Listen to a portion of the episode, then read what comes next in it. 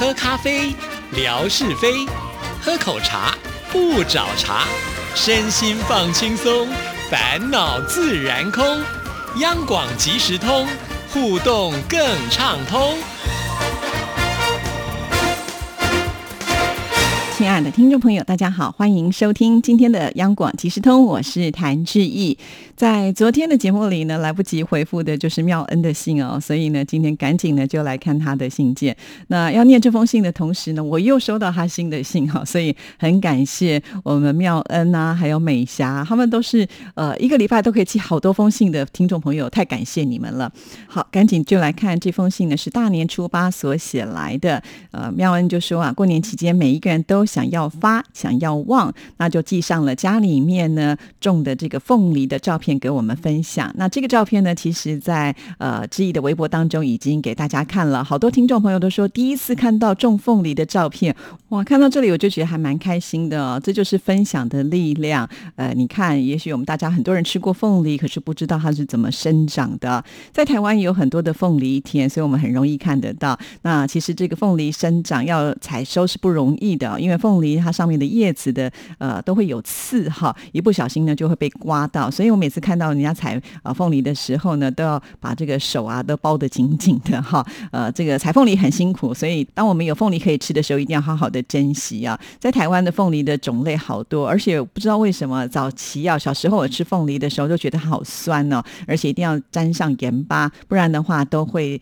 吃了刮舌头啊，就舌头都会破掉。可是现在好像就不会了耶，现在有什么香水凤梨呀、蜜凤梨呀，呃，这个凤梨都好甜，好好吃哦，甚至都已经快要吃不到酸味了。不知道是怎么研发。其实台湾的农业真的是很厉害。如果听众朋友呢有机会来到台湾，一定要吃吃看我们的凤梨哦，哈，真的是又香又好吃啊。那妙恩他们家的凤梨是种了三四年的时间，终于开花结果，哇，今年要大发了，恭喜妙恩！所以他们家很开心啊，还问志毅说有一种迷你凤梨，呃，志毅看过吗？可不可以吃？呃，妙恩说他不知道哈。其实，在昨天的节目当中，志毅已经有说过了，像这种小凤梨啊，就是迷你的凤梨，真的很小，它反而上面的那个叶子啊，就是比较多，看起来呢，真的会有旺的感觉。在台湾，我们通常都把它拿来当做装饰，好像没有听说有人吃，因为从小的时候妈妈就拿来拜拜用的啊。那拜拜呢，这个贡品一摆就很久啊，所以到时候可能就已经开始呃没有那么新鲜，我们于是就把它拿来做堆肥啊。还有我们知道这个凤梨的皮比较厚嘛，当我们削一削的时候，我想里面的肉应该也没有多少了。好，那我们再来看妙恩怎么说。我们从来没有想过要采来吃，不知会不会吃了头部长角出来呢？我想这当然是不会喽。如果那么容易长角的话，我们倒是想要试试看，在牛年的长出牛角啊。好啦，在这封信最后呢，他有一段这个祝福啊，叫做正月初八开好头，运好旺，有彩头。快乐多，有劲头，生活好，有甜头，事业顺，有奔头，财源广，有盼头，喜事多，恭喜发财。好的，非常的谢谢妙恩。刚才志已经说他有在呃写了一封信来嘛，对不对？那我们就顺势的来把这封信也念完。这是他在元宵节这一天所写来的啊。早上好，欢锣喜鼓，咚咚隆咚锵，闹元宵了。农历正月十三的晚上，冠佑和祝玉姐在节目中主持，和听友们一起来闹元宵，蛮。特别的好热闹，很棒棒！我和二姐妙生呢传来祝福，要给央广所有的主持人还有工作人员，当然还有志毅姐、冠佑哥，还有呢也不会把文哥、沙姐给忘记啊！元宵节的祝福是最甜的，元宵节的问候是最润的，元宵团圆是最有滋味的。月儿圆，圆的开心；元宵圆，圆的幸福；人团圆，圆的圆满。祝福大家元宵节快乐！好的，非常的谢谢妙恩跟妙生哈，那每一个。节日呢都不忘送上祝福啊，真的是太棒太贴心了。好，那接下来呢，我们再来看下一封信件。这封信件呢是风的颜色所写来的，我们浙江三门的全操所写来的。知意姐见信哈，时间过得真快，一眨眼又要正月十四了，这个年马上就要算过去了。赶在元宵节之前呢写封信，克服一下自己懒于写信的毛病。明天是元宵节，所以要先祝大家元宵节快。快乐。我们的听众朋友真的是很棒啊！我觉得呃，能够就是克服自己去做你可能会偷懒的事情，就很不简单了啊！而且呢，全超的这封信件写的还蛮多的啊，还告诉了我们一些在三门这个地方呢过元宵节的一些风俗民情，真的好棒哦！又让我们大家可以长知识了。好，来看下一段。在三门元宵节的前一天，在今天过了，家庭主妇们一大早就要起来准备各种各样的食材来制作今天的美食。三门糟羹啊，这个糟呢就是酒糟的糟，羹呢就是呃羹汤的羹啊。三门糟羹，对于它还有一个传说。早在明代，抗倭名将戚继光在浙东抗敌的时候，曾经被敌人追到三门的仙人洞里。那一天正好是正月十四，当地的农民见到了戚家军躲在山洞里，衣不蔽体，食不果腹，便纷纷拿来衣物。但在当时的农民也很穷，家里哪有什么好吃的？于是就东家凑一点，西家凑一点，都是青菜、萝卜、笋啊什么的。可是光吃蔬菜也吃不饱啊，又凑不出那么多的白米饭来，怎么办可好？一个聪明的农民呢，就想出了一个好办法，把这些蔬菜切碎，再放进糊糊的面里一起烧熟，就成了后来的糟羹。没想到士兵们不但吃得很饱，还说味道很好。后来，戚家军度过了困难的时期，终于赢得了胜利。于是，为了纪念戚家军，三门就保留了十四夜吃糟羹的习俗。这些都是写进了三门县志，是有据可查的事情。下午，孩子的妈也就早早的开始制作这美食了。食材有芥菜叶、瘦猪肉、冬笋、豆腐干、米粉、牡蛎、鱿鱼丝、香菇、花生米等。我下班到家就能够吃上一碗满满的热气腾腾的糟羹，真是幸福无比。虽然口味感觉有点偏咸，但我还是边吃边说好吃好吃，哈哈。对，这个非常的重要。家庭主妇在做饭的时候，一定要听到家人说好吃好吃啊，再累都可以烟消云散啊。最怕就是呃忙了半天之后还被人家 嫌，那种感觉是真的很不好。好了，那先回到这一段的这个内容啊，非常的谢谢呃全操告诉我们呃。戚家军的这段故事好有意思哦！我们的听众朋友会不会觉得，当我们一个地方哈有了历史故事在里面的时候，就会觉得这个地方很不一样、很特别，而且呢，你看还呃因此呢有了当地的一个这么有名的小吃。它虽然简单，但是体现的就是军民一心啊，所以这是很有意义的。那其实，在念这段信的时候，我有一个字不会念呢，我想今天就在节目当中也请听众朋友来帮我解说一下哈，就是呃有关于。糟羹当中的食材之一，这个字呢，左边是一个虫字旁啊，就是我们讲的悔部，然后右边呢是已经的经哈，所以我就用手机的这个字典的 app 呢查了一下啊，原来这个字是念称，但是呢，它在呃正体字上呢，左边是一个悔，就是我们讲的那个虫字旁嘛哈，右边呢是圣人的圣哈，那我们这个字呢也是念称哈，可能在台湾我们很少用到这个字，看到其实我也不会念哈，那不会念没关系。嘛，我们赶紧就查字典，然后原来它可能就是一个贝类的动物，应该就是指海鲜了哈。那当然呢，既然都已经上网查，我就顺便看一下它的图片呢。我看起来觉得它比较像是竹蛤，呃，可是是不是同一种，我就不太清楚了。那就要请这个通晓海鲜的听众朋友，是不是也可以帮呃我们来大家解说一下哈？我觉得很有趣，这样子呢，我们又在这封信当中讲了好多的知识哦，不但有这个历史故故事，现在呢还有这个食物的名称。哈，所以非常的谢谢全操。好，那我们再来看下一段。女儿三月一号要去杭州读书去了。她说时间过得真的很快，一眨眼这个寒假就过去了，感觉都还没有玩够。读书有点不那么愿意去啊。动车的车票我就早早给他买好了。现在买的话根本就没有票可买，因为这个时间点正是呢国内各大高校开学的时间，买票的人可多了。你看这个爸爸真的是非常的用心哈，就是呃先把女儿呃的事情都给早早的想好了。那至于小孩不喜欢开学，我想我们大家都经历过念书啊。老实讲，谁喜欢上学呢？对不对？上学有那么多的功课要应付，还有考试要读书，都是很辛苦的事情。行啊，能够玩当然就会想玩，这是所有的学生的一个想法吧？哈，不只是学生呢，像上次我们的天马老师啊，呃，开学了，他也是没有那么的心甘情愿想要去上班，不是吗？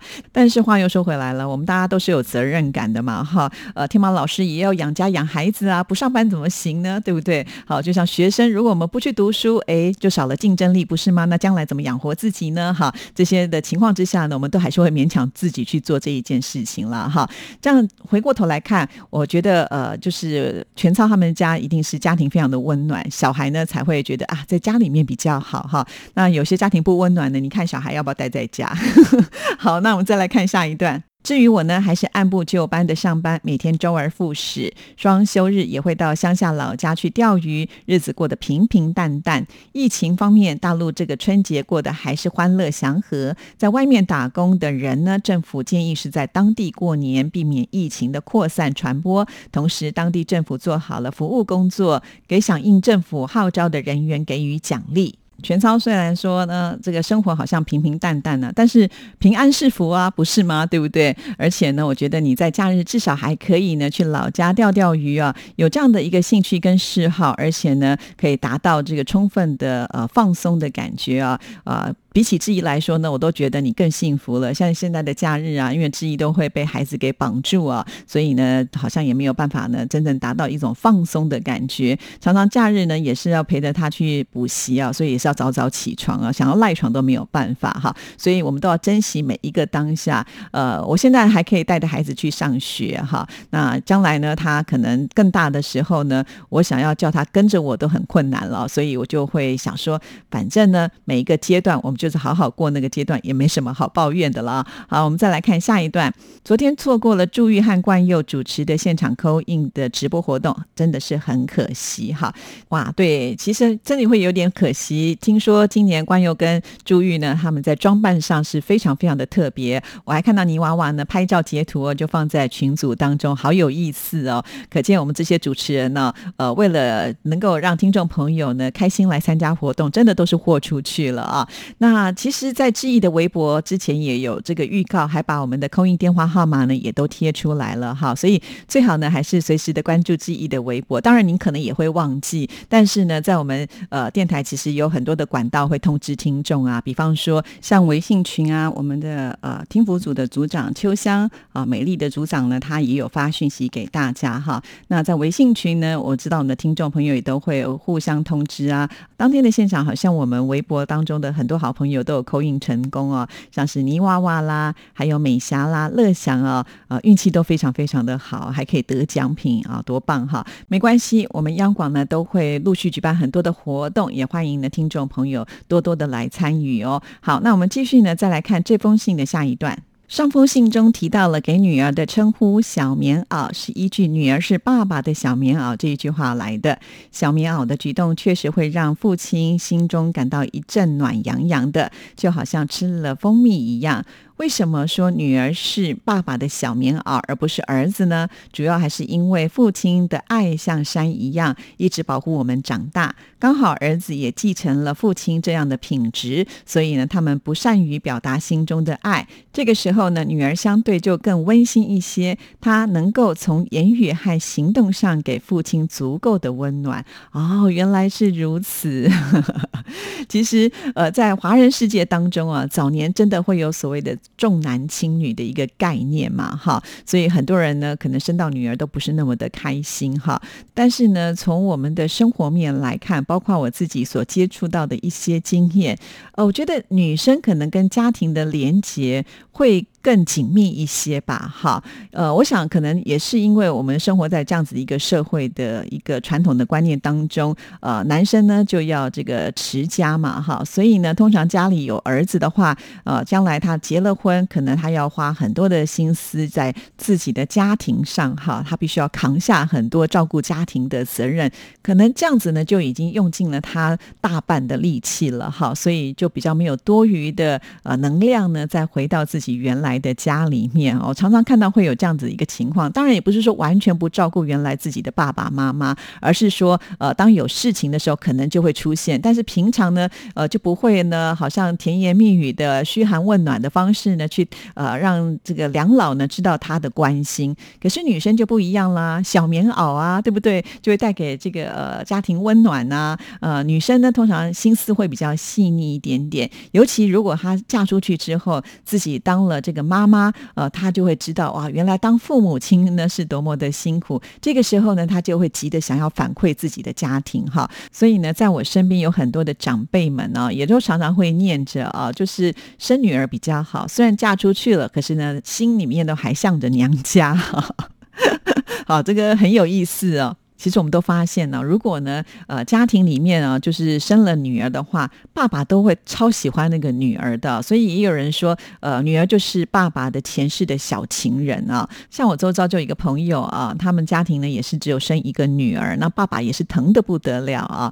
那我们就在想说，他将来长大要是嫁人的话，你怎么能够接受呢？这个爸爸就很实在的跟我们说啊，那天呢，他就决定啊，不出门，要躲在家里面咬着棉被哭。我想，其实他没有开玩笑哦。我觉得他应该真的会，呃，这个痛哭流涕啊，因为舍不得啊。那相反的，那如果说是儿子要娶媳妇，我想很少爸爸妈妈会很难过，甚至应该是蛮开心的嘛啊！尤其现在的社会呢，就比较少那个大家族住在一起嘛。那儿子结婚，他们可能也是会自己搬出去另组小家庭啊。呃，有了距离，可是也不会觉得好像这个儿子呢就不见了，或者是因为这样子很舍不得儿子结婚，真的比较没有听说这样的事情啊。不过，如果我们的听众朋友呢，你们家有不一样的状况，或者是你有看过很奇特的现象。也都非常的欢迎写信，我们大家一起来分享哦。好，那我们再来看下一段。写信的现在，窗外爆竹声接连不断，烟花绚丽多彩。好了，就先聊到这儿吧。在这里还是要祝福大家注意保重自己的身体，祝志毅姐还有文哥以及所有的朋友们身体健康，工作顺利，牛年吉祥，一切安好。非常的谢谢全操所写来的这一封信件啊，让我觉得好温暖的感觉。尤其呢，看到这一段呢，就是呃，这个放烟花啊、炮竹啊，就真的有感觉在过节。哈，少了这一些，我都。真的觉得那个味道就不太对了，呃，所以呃，知道了以后呢，是在十四的时候，可能会比真正的元宵节还要热闹的三门线哈。